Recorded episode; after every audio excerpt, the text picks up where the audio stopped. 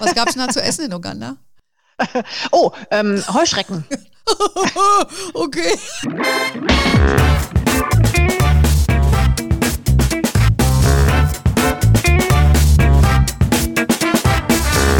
Ich heiße euch super herzlich willkommen zum Her Money Talk, dem Geld- und Karriere-Podcast für Frauen. Heute habe ich die große Freude, mit einer langjährigen Wegbegleiterin in der Investmentfondsbranche zu sprechen und das ist die wunderbare Edda Schröder. Edda ist eine Top-Managerin der Fondsbranche und erfolgreiche Gründerin des ersten Mikrofinanzfonds in Deutschland. Mit ihrer Firma Invest in Visions verwaltet sie heute über 800 Millionen Euro. Das ist schon mal eine Stange Geld. Äh, sie ist eine mega Nachhaltigkeitsexpertin und insbesondere auf den Bereich Impact Investing, also wirkungsorientierte Anlagen, spezialisiert. Und darüber wollen wir mit Edda sprechen, über nachhaltiges Anlegen. Was ist denn überhaupt Impact Investing? Und natürlich, was ist eigentlich Mikrofinanz und äh, was haben wir Frauen davon und warum auch viele Frauen davon eigentlich profitieren. Zunächst mal, liebe Edda, ganz herzlich willkommen bei dem Her Money Talk. Ja, vielen Dank, Anne. Vielen Dank für die Einladung, dass ich heute mit dir sprechen darf. ja, sehr gerne. Es ist immer eine, macht ja immer Spaß, wenn wir zwei uns äh, begegnen. Ähm, damit wären wir eigentlich auch schon beim Thema. Ähm, zum Intro habe ich mir gedacht, wir zwei kennen uns ja schon äh, sehr lange und wir haben ein paar Gemeinsamkeiten, also nämlich indem wir beide schon seit 30 Jahren in der Investmentfondsbranche tätig sind. Ja, laut. Genau wir, zähl so genau, wir zählen dann die Ringe an unserem Gesicht, da weiß man, wie lange wir schon da sind. Und, äh, und du auch warst Geschäftsführerin für ein internationales Unternehmen, für eine Fondsgesellschaft, die so ähnlich heißt wie der Nachname, nur ohne Ö, ja, Schroders. Genau, ja. Und äh, hast ja dann auch dein eigenes Unternehmen gegründet, so wie ich auch. Und wir sind beide blond. Und äh, damit hört eigentlich schon die Gemeinsamkeit auf, denn im Gegensatz zu mir bist du ein großer Fan vom Rucksack äh, auf den Rücken zu nehmen und durch entfernte Länder zu reisen. Meine Frage zuallererst, was fasziniert dich eigentlich an so etwas? Das kommt jetzt gerade so an, als wenn du das gar nicht nachvollziehen kannst. Nee, ganz so gar nicht. Also ich habe da in den frühen Jahren, also vor dem Abi schon mal mit angefangen. Damals war, war noch die Fernländer waren da noch Griechenland. Oh. Also mittlerweile ist es ein bisschen weitergegangen, also gerade Asien und äh, teilweise Afrika, Lateinamerika. Ich finde es einfach total spannend, weil man direkt mit der Kultur und mit den Menschen sehr viel näher verbunden ist. Dadurch ne, man muss man, ich reise dann mit Bussen, mit den lokalen Bussen vor Ort zusammen und äh, lerne auch viele Menschen kennen. Ich habe unheimlich viele Menschen kennengelernt dadurch und auch so ein bisschen näher an der Kultur zu sein. Ne? Als wenn ich jetzt, ich sage jetzt mal ganz böse, in so einem Club bin und drei Wochen mich da aufhalte. So, so wie ich. Mal einmal eine, einmal eine, eine Reise, zum Beispiel in Ägypten, was weiß ich, zu den, den Königstempeln mache. Also es ist ein bisschen was anderes. Ein bisschen, ist natürlich auch anstrengender, klar. Also ich hatte mal die Chance, auch zwei Monate mal in Thailand zu sein. Es war aber schon 1983 oder so. Und das war einfach toll. Also man hat einfach viel Zeit, dann auch mal ein Land wirklich kennenzulernen. Hm, ja, ja, und das, die Menschen, ne? Ja, ja, das glaube ich, ähm, äh, dass das eine spannende Erfahrung an sich ist, aber mich schreckt eher so ein bisschen diesen Rucksack drauf und mit wenig Gepäck und so weiter. Nicht, dass ich jetzt dieses Klischee bedienen will, dass ich da mit tausend Koffern reise. Es ist gar nicht der Punkt, aber ich stelle mir es halt oft streckenweise ein bisschen unbequem vor und da bin ich ein bisschen zu faul, muss ich jetzt mal sagen. Ja, ich glaube, ich gestehe jetzt auch ein, mittlerweile mache ich es oft so, wenn ich mit dem Rucksack unterwegs bin, dass so die letzten zwei Tage äh, buche ich mich dann doch in so ein Hotel ein, so ein ah, bisschen nochmal so relaxed. ja, das gebe ich zu. Gut, dann haben wir doch wieder was gemeinsam. ähm, äh, vielleicht nochmal zum Reisen. Es ist ja dieser Tage ähm, eigentlich de facto nicht mehr möglich, schon gar nicht für touristische Zwecke. Und ähm, hat zum einen würde mich interessieren, ob dich diese Reisen, die du gemacht hast, ähm, auch dazu gebracht haben, deine Ansichten zur Geldanlage zu überhaupt zu überdenken und auch die Idee geliefert für deinen für deinen Fonds. Und ähm, ja, das wäre vielleicht mal das nächste, aber das Reisen an sich, vielleicht reden wir dann nochmal drüber, was Corona auch äh, dann jetzt dafür mhm. macht, dieser Tage mit diesen Ländern, wo mhm. du bist. Also das Reisen, äh, da ich sehr stark immer in den Emerging Markets gereist bin, hatte ich schon immer so ein Fable für die, für diese Länder. Natürlich sieht man dann vor Ort auch die Verhältnisse. Also ich will nicht immer über die Armut sprechen, aber alleine, dass man da noch sehr viel Potenzial hat, dort was zu, zu machen und dass das Geld eine Rolle spielt, Arbeitsplätze eine Rolle spielen. Und da fand ich das schon immer interessant. Aber nicht direkt durch die Reisen bin ich nicht auf das Thema Mikrofinanz gekommen oder Impact Investing. Ne? Da habe ich nur gedacht, ja, ich würde schon immer helfen. Ich wollte ja auch schon nach der Banklehre, die ich ganz vor langer Zeit mal gemacht habe, mal in die Entwicklungshilfe damals gehen. Ah. Aber da haben sie dann abgesagt und haben gesagt, na, eine Bankerin brauchen wir jetzt nicht. Das ist jetzt aber, wie gesagt, schon über 30 Jahre her. und äh, dann bin ich ja, wie gesagt, 2005 durch die KfW nochmal auf dieses Thema aufmerksam geworden. Und dann habe ich gedacht, das ist eine dann ganz toller Zusammenschnitt quasi oder eine Brücke zu bilden zwischen dann diesem Thema Mikrofinanz, dem Reisen und den Ländern, in denen mhm. ich sowieso gerne unterwegs bin. Also das, das Gute mit dem Geldverdienen äh, verknüpfen sozusagen, kannst was Gutes tun und kannst eigentlich dann auch äh, Geld verdienen mit. Und äh, das äh, ist doch eigentlich eine optimale Lösung, oder? Ja, ich bin auch jetzt auch nach zwölf Jahren, ich meine, ich habe ja 2006 angefangen oder wie haben wir jetzt schon? Zwei, 14 Jahre, genau, äh, bin ich äh, also immer noch äh, überzeugte Mikrofinanziererin sozusagen. Und ich glaube immer noch, dass das Konzept gut ist. Klar gibt es mal an der einen oder anderen Stelle auch Kritik darüber, auch berechtigte Kritik, kein ja. Thema. Aber letztendlich ist das Konzept einfach äh, richtig. Mhm, okay, dann wir reden ja gleich über Mikrofinanz. Äh, vielleicht nochmal zum Reisen an sich. Mhm. Ähm, wir haben ja hier Corona ziemlich viele Auflagen in Deutschland und äh, beobachten natürlich, was so in, in, in, Österreich passiert. Vor allen Dingen wir in Bayern beobachten das besonders. Ähm, was ist so deine Erfahrung, auch deine beruflichen Erfahrungen, wie das in diesen Ländern, äh, wo du sonst immer gereist bist, ich sag jetzt mal, keine Ahnung, Uganda oder so irgendwas, wie, wie geht's denn, wie muss man sich das in diesen Ländern vorstellen? Haben die, haben die auch alle Corona oder wie, wie ist das? Ähm, ja, es, also es gibt eine weltweite Liste von der Weltbank, glaube ich, auch mit den ganzen Corona-Fällen, die man sehen kann, sowie dieses Hopkins-Institut, ne, welches die Daten immer ver mhm. veröffentliche, auch für uns und so, gibt es auch für Emerging Markets.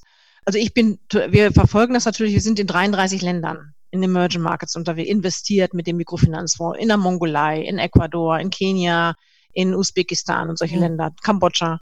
Und ähm, da gibt es, und ich bin echt überrascht gewesen, wie schnell diese Länder reagiert haben. Die haben wesentlich striktere Maßnahmen als wir, mhm. noch strikter. Also dann gibt es wirklich Ausgangssperren.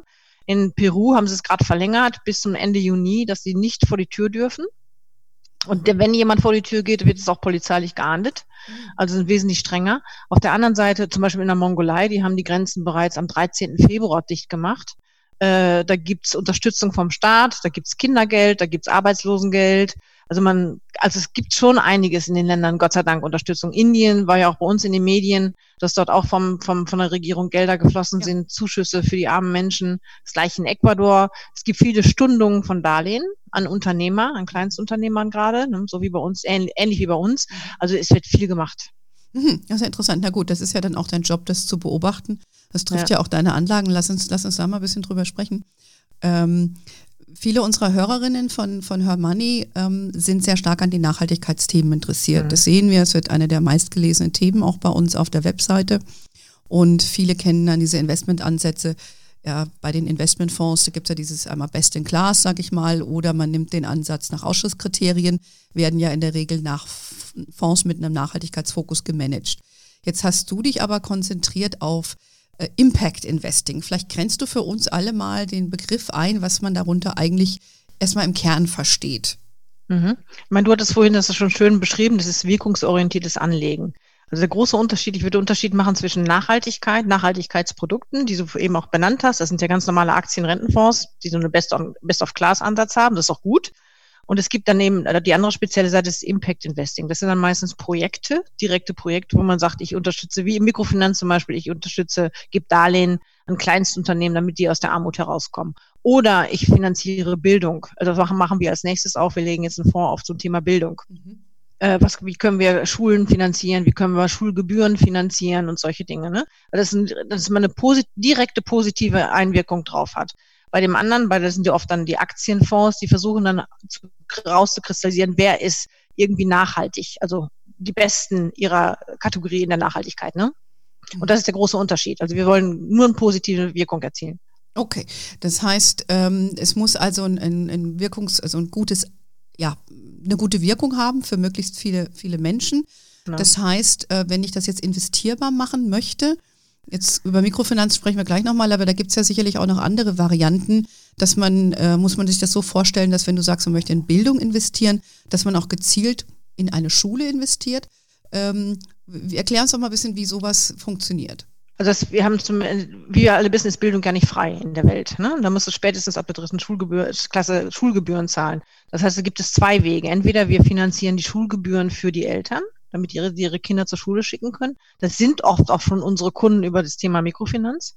Die, oder aber wir finanzieren die Schulen. Zum Beispiel in Indien gibt es ja 60 Prozent des Schulsystems ist privat. Zwar nicht privat in unserem Sinne elitär, was wir ja eher als Privatschulen sehen, sondern ja. wirklich privat, weil das, das, äh, das staatliche äh, Gebilde es eigentlich nicht hergibt, Schulen zur Verfügung zu stellen. Und die werden dann finanziert mit Materialien und die geben, zahlen ihre Darlehen dann zurück durch die Schulgebühren, die sie dann von ihren Kindern beziehungsweise den Eltern bekommen. Mhm. Oder wir, Entschuldigung, oder wir finanzieren Weiterbildung von Lehrern in Kenia. Gibt's auch, ne, dass man sagt, die müssen sich auch weiterbilden und fortbilden, dass sowas finanziert wird. Und ähm, ja, ich sage jetzt mal so ein, so ein Projekt für die Wassergewinnung oder so irgendwas oder ein genau. Brunnenbau. Ist sowas mhm. auch äh, denkbar in gewissen Gebieten? Ja, das, äh, da sind wir auch dran. Wir haben jetzt gerade so eine, so eine unterstützende Firma in äh, Ruanda, die Wasserfilter herstellt, mhm. um halt den Menschen äh, sauberes Wasser zur Verfügung zu stellen. Ne? Da sind wir gerade dran.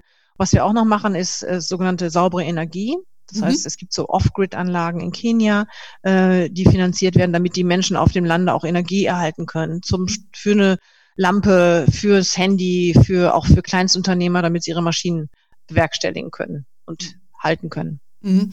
Und äh, geht das jetzt nur über Mikrofinanz, so wie du das jetzt machst, oder gibt es auch andere Arten, wie das Info wie, wie man Impact Investing gestalten kann?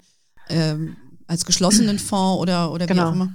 Genau, das kann man, also wir machen den, den, was wir jetzt vorhaben, das machen wir auch wieder über Darlehen, über Refinanzierung. Was natürlich auch immer nachgefragt wird, wird, ist Eigenkapital, damit sie überhaupt starten können, ne, damit sie überhaupt mhm. was bekommen. Das ist ein ganz großes Thema. Das wäre dann das Thema geschlossene Fonds. Wenn man sagt, wir investieren, wir beteiligen uns an einer Schule oder wir beteiligen uns an einer Off-Grid-Anlage und äh, sind dann auch zehn Jahre dort investiert. Das ist auch die andere Alternative.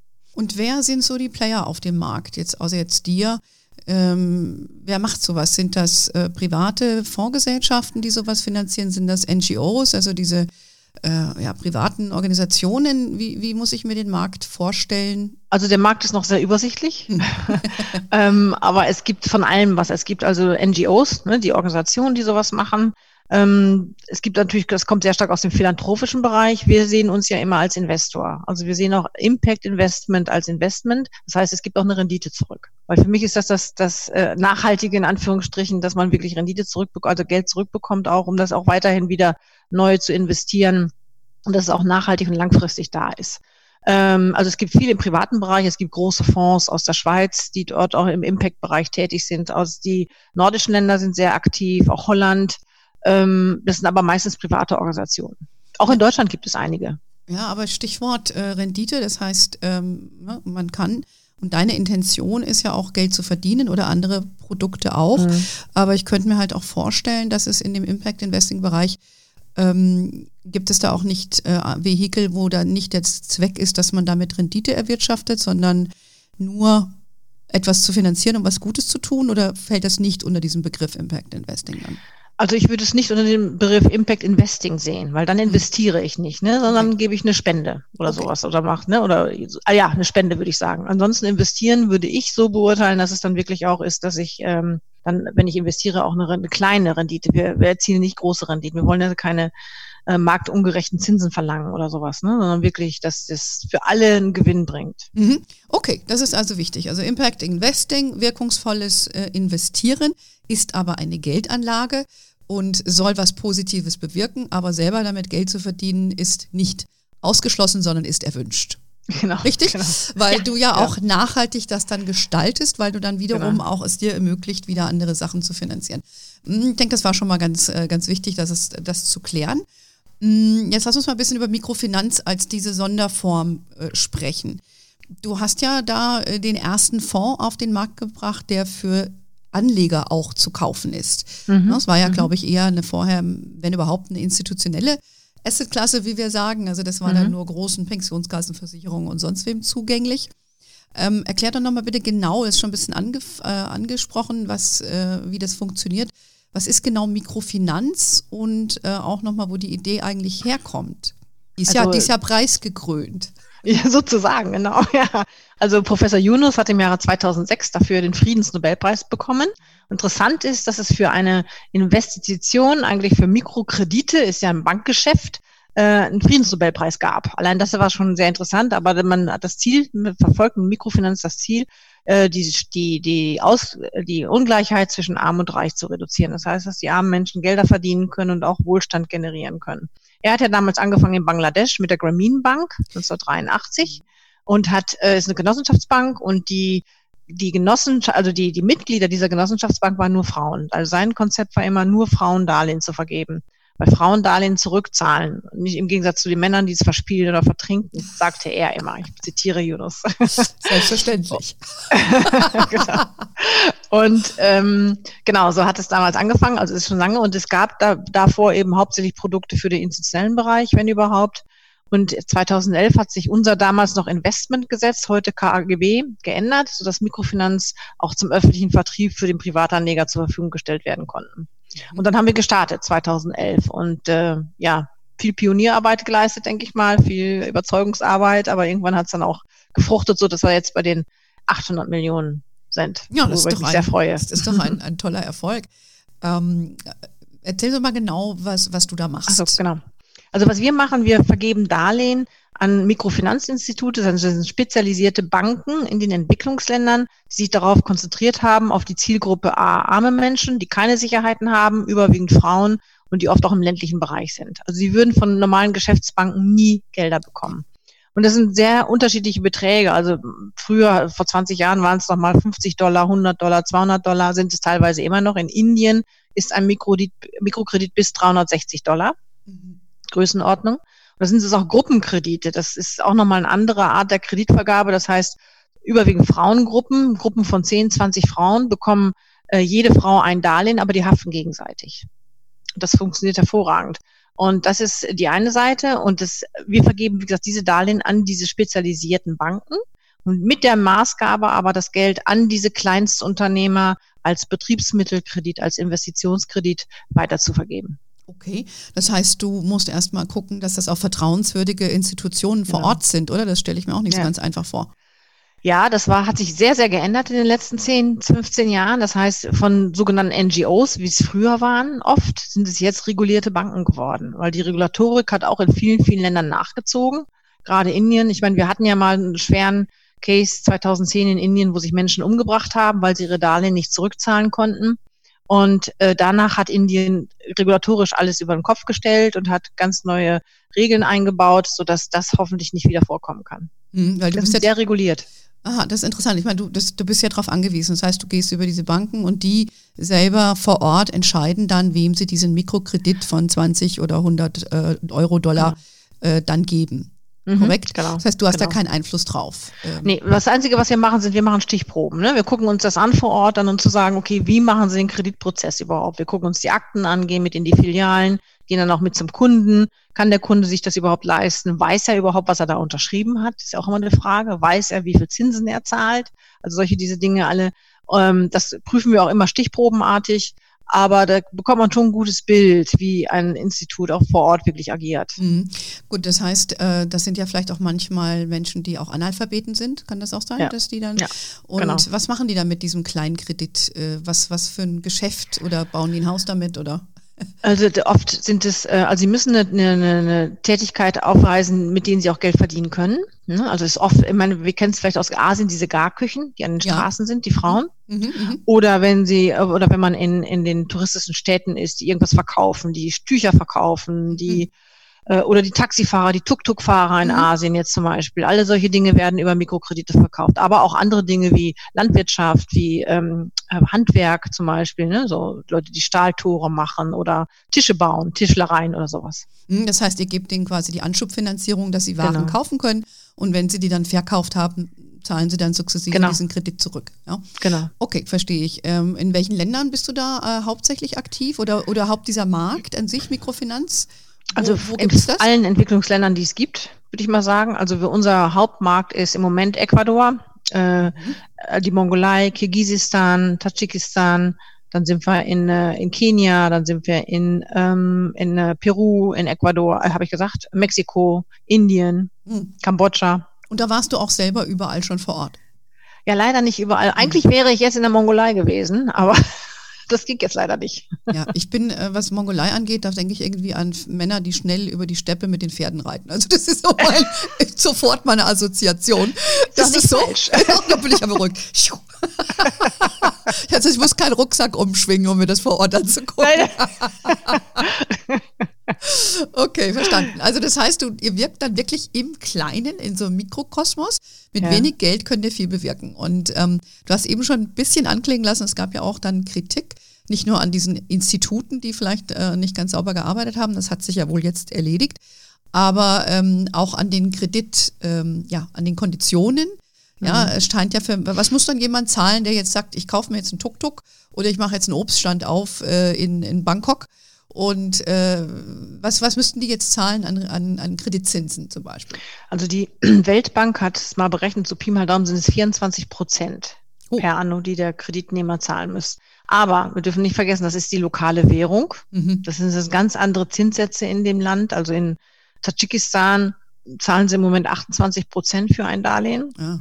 Bekommen auf dem Sparbuch aber auch 22 Prozent okay. in der lokalen Währung. Also das gesamte Zinsniveau ist wesentlich höher. Mhm. Es ist natürlich ein bisschen teurer als bei einer Bank, weil es auch kleinteiliger ist, aber bei einer Bank würde der gar nicht, der Kunde gar kein Darlehen bekommen. Und wenn er auf den freien Markt geht, zum, zum, sagen wir, um die Ecke an den Geldhändler, da zahlen sie zurzeit 20 Prozent pro Tag. Oh. Okay. Ja, und die, die Darlehen laufen auch auf kein Jahr, weil, wie du es eben richtig beschrieben hast, sind meistens so Betriebsmittelkredite. Die kaufen ihre Ware mhm. und verkaufen sie wieder und nach zwei, drei Monaten ist das Darlehen abbezahlt. Okay. Und dann können Sie sich vielleicht wieder eins Neues holen, wenn Sie genau. expandieren wollen, weil Sie den genau. zweiten genau. Obststand aufmachen oder so. Genau.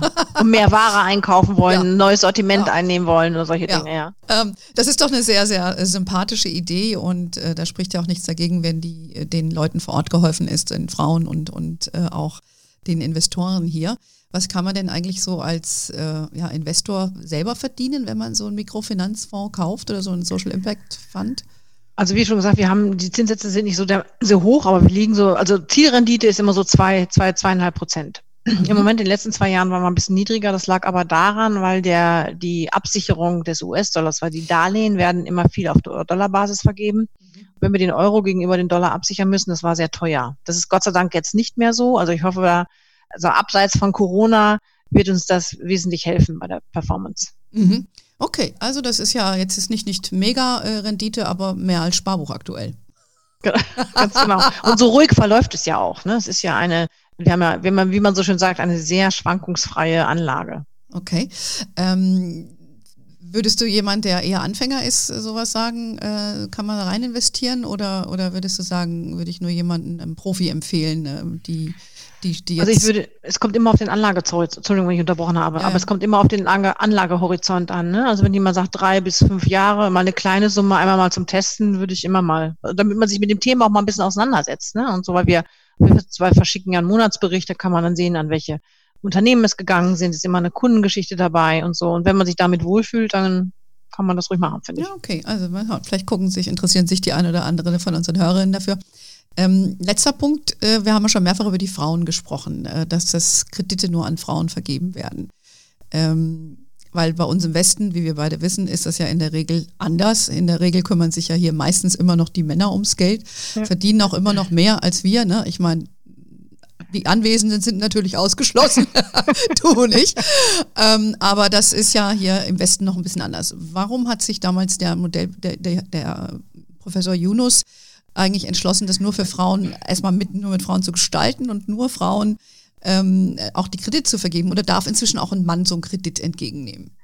Also mittlerweile, wenn man sich die ganzen Kulturen weltweit anschaut, ne, dann lässt sich das nicht immer so vereinbaren, dass nur Frauen die Darlehen bekommen. Aber überwiegenden Teil ist es noch so, gerade auch bei diesen Gruppenkrediten zum Beispiel in Indien. Ähm, weil die Vergangenheit hat es gezeigt, dass Frauen einfach besser zurückgezahlt haben. Es sind auch noch nach wie vor, die kümmern sich um die Familien. Das sind die Finanzvorstände, die halten das Geld zusammen Anführungsstrichen. Ne? Und ich meine, es war ja bei uns eigentlich nichts anderes früher. Also wenn meine Oma so spricht, im, zum Beispiel im Ruhrgebiet, äh, freitags haben die Frauen auch an der, am Tor gestanden, am Werkstor und haben die Lohntüten mit eingesammelt, damit die Männer das sich gleich in die Kneipe tragen. Also das ist nichts anderes. Und ich muss leider auch geschehen, dieses Klischee ist mir selber auch mal über den Weg gelaufen in, in einem afrikanischen Land. Da waren morgens die Frauen um fünf auf dem Markt und haben ihre Produkte verkauft und die Männer saßen um elf in der Kneipe und haben Bier getrunken. Also ein bisschen Wahres als Frau will ich natürlich immer unterstützen, ist was dran, ja. Ja, auf jeden Fall. Aber ich denke, du hast ja eben auch gesagt, dass das oft auch Gruppenkredite sind. Ja. Und ähm, da, dass die Gruppe kollektiv haftet äh, für die Rückzahlung. Hm, wie muss man sich das in der Praxis vorstellen? Ich meine, ist da der soziale Druck, der, der das ausmacht oder, oder wie geht das in der Realität? Es ist ja alles noch sehr, sehr händisch. Also sie, die Darlehen werden ja alle noch per Hand vergeben und man muss die, die Zinsen zurückzahlen. Also ich weiß, vor einem Jahr in Indien, da war es, haben wir gerade so einen Gruppenkredit dann auch erlebt. Da kamen dann die Frauen äh, so nach und nach in diesen Raum und dann hat der, der Kredit, der Loan Officer, wie man ihn nennt, hat dann per, per WhatsApp, äh, nicht WhatsApp, per, per Handy dann gesehen, geklickt, aha, die Frau hat das Geld zurückgegeben. Da war eine Frau, die ist nicht gekommen zur äh, vereinbarten Uhrzeit. Und da hat er gesagt, okay Leute, ich habe jetzt hier, ihr habt jetzt zwei Stunden Zeit, ich komme dann wieder und dann gucken wir her, wo wir die Zinsen herbekommen. Ne? Und was der Grund überhaupt ist, warum sie nicht zurückgezahlt hat. Ja, und sie war dann eben über, das war ein Feiertag, über die Feiertage in, zu ihrer Familie aufs Land gefahren und hatte das, die Zinsen nicht gezahlt. Und da mussten die anderen Frauen das erstmal auslegen, hm. bis sie es dann zurückzahlt. Okay. Es ist schon, äh, ja, Druck, immer soziale Gemeinschaft ist da, ähm, aber die Gruppe existierte seit über 30 Jahren. Und es ist einmal was vorgekommen. Ja. Okay, und, und wie sind da die Ausfallraten insgesamt? Also außer jetzt dieses Beispiel da? Also sind sehr gering. Also wir haben Ausfallraten äh, im Schnitt so von zwei Prozent, zwei, drei Prozent. Ja, das ist ja minimal. Oder? Ja. Da wird sich ja manch eine Bank in Deutschland darüber freuen, über solche Ausfallraten. ja, das ist interessant. Also das, glaube ich, wissen viele gar nicht, ne? dass das so ein ähm, eigentlich ein Fraueninvestment ist, weil die Frauen dort äh, die Kiste am Laufen halten müssen. Ja und dass, ähm, äh, dass da wirklich das Geld auch dann da ankommt, äh, wo es gebraucht wird. Die müssen ihre Kinder ernähren und so weiter, weil genau. das ist ja wohl auch der Haupttreiber, ne? weshalb die Frauen da Stimmt. sehr viel machen müssen. Ja. Und alle wollen sie immer, auch, auch, auch bei den Männern muss man auch zugestehen, also ich möchte es nicht so ganz schlimm pauschalisieren, aber ich sage auch, wir wollen einfach eine bessere Zukunft für unsere Kinder haben. Ne? Das mhm. ist ganz viel. Also das ist immer das Hauptargument und ähm, ja, das ist, das ist auch da eins, wirklich eins. Mhm. Ja, also das fand ich jetzt mal sehr interessant. Ich hoffe, unsere Hörerinnen äh, konnten da was äh, mit wegnehmen, dass Impact Investment so ja, eine Sonderform ist in dem, in dem nachhaltigen äh, Investmentbereich. Ähm, hast du vielleicht zum Abschluss noch einen, einen, Tipp oder aber auch gerne ein, ein Erlebnis, was du vielleicht hattest, was dich sehr geprägt hat, was du an unseren Hörerinnen noch ähm, weitergeben möchtest? Ja, ich habe immer so viele äh, Ideen, die ich so mitbekommen habe, jetzt auch im, im Bereich Mikrofinanz, aber dieses mein erstes einsteigendes Ergebnis war wirklich, dass ich auch mal eine Woche bei einer Familie gelebt habe in. Uganda 2008 und das war ohne Strom, ohne Wasser. Also ganz toll und äh, wie dann der der äh, der Herr Abbas, so hieß er, dann auch mit uns dann durchs Dorf gegangen ist. Und das war eben das, was anders ist als eine Spende. Er hat gesagt, er war stolz, er war Geschäftsmann und er hat gesagt, das sind meine Geschäftspartner aus Europa und ich bekomme Kredit und zahle das zurück mhm. und bekomme keine Almosen. Und das ist eine ganz andere Empfindung, ganz eher und Stolzgefühl, als wenn man irgendwas anderes, als als Spende oder als, als Almosen bekommt. Ja, ja, weil sie befähigt werden. Ne? Genau. Und, und nicht das, das ist ein guter Punkt. Das, äh, glaube ich, äh, kommt bei den Leuten auch besser an. Gab ja jetzt auch, glaube ich, wieder von dem Entwicklungsminister, äh, rollt man ja auch ja. manche Programme, mhm. genau, wieder ein paar Programme zurück, äh, weil man da auch seine Learnings draus gezogen hat. Ne? Nicht nur Geld geben, genau. sondern es soll ja irgendwie was passieren. Es ist immer Hilfe zur Selbsthilfe. Das ist immer mhm. das Motto dazu. Mm, dass man sie befähigt ne? und genau, dass Leute stolz sind, genau. aus ihrer Kraft ja. was zu schaffen und äh, brauchen keine Almosen in dem Sinne. Ne? Ja. ja. Noch ein abschließendes Erlebnis oder langt das vom Herrn Abbas? langt das mal, oder? Was gab es denn da zu essen in Uganda? Oh, ähm, Heuschrecken. okay. Das, das kommt doch jetzt gerade, man, dass man mehr vom Fleisch weg. Insekten sind eine gute, also gerade Proteine und sowas. Und die haben geschmeckt wie Krabben. Also gegrillte Heuschrecken sind lecker. Kann ich okay. nur empfehlen. Gut, dann gucke ich da mal in meinem lokalen Supermarkt nach neuen Spezialitäten gegrillte Heuschrecken. Gut, in diesem Sinne, liebe Edda, ich danke dir ganz herzlich für deine Zeit. Vielen Dank, äh, Anne. Und äh, wünsche dir heute noch einen schönen Tag in, in Frankfurt, wo du ja äh, ansässig bist. Und wir bedanken uns hier immer bei unseren Hörerinnen, dass äh, sie dabei waren heute bei uns. Und ja, wie immer, abonniert unseren Newsletter auf hermoney.de, unseren Podcast auf Spotify, iTunes.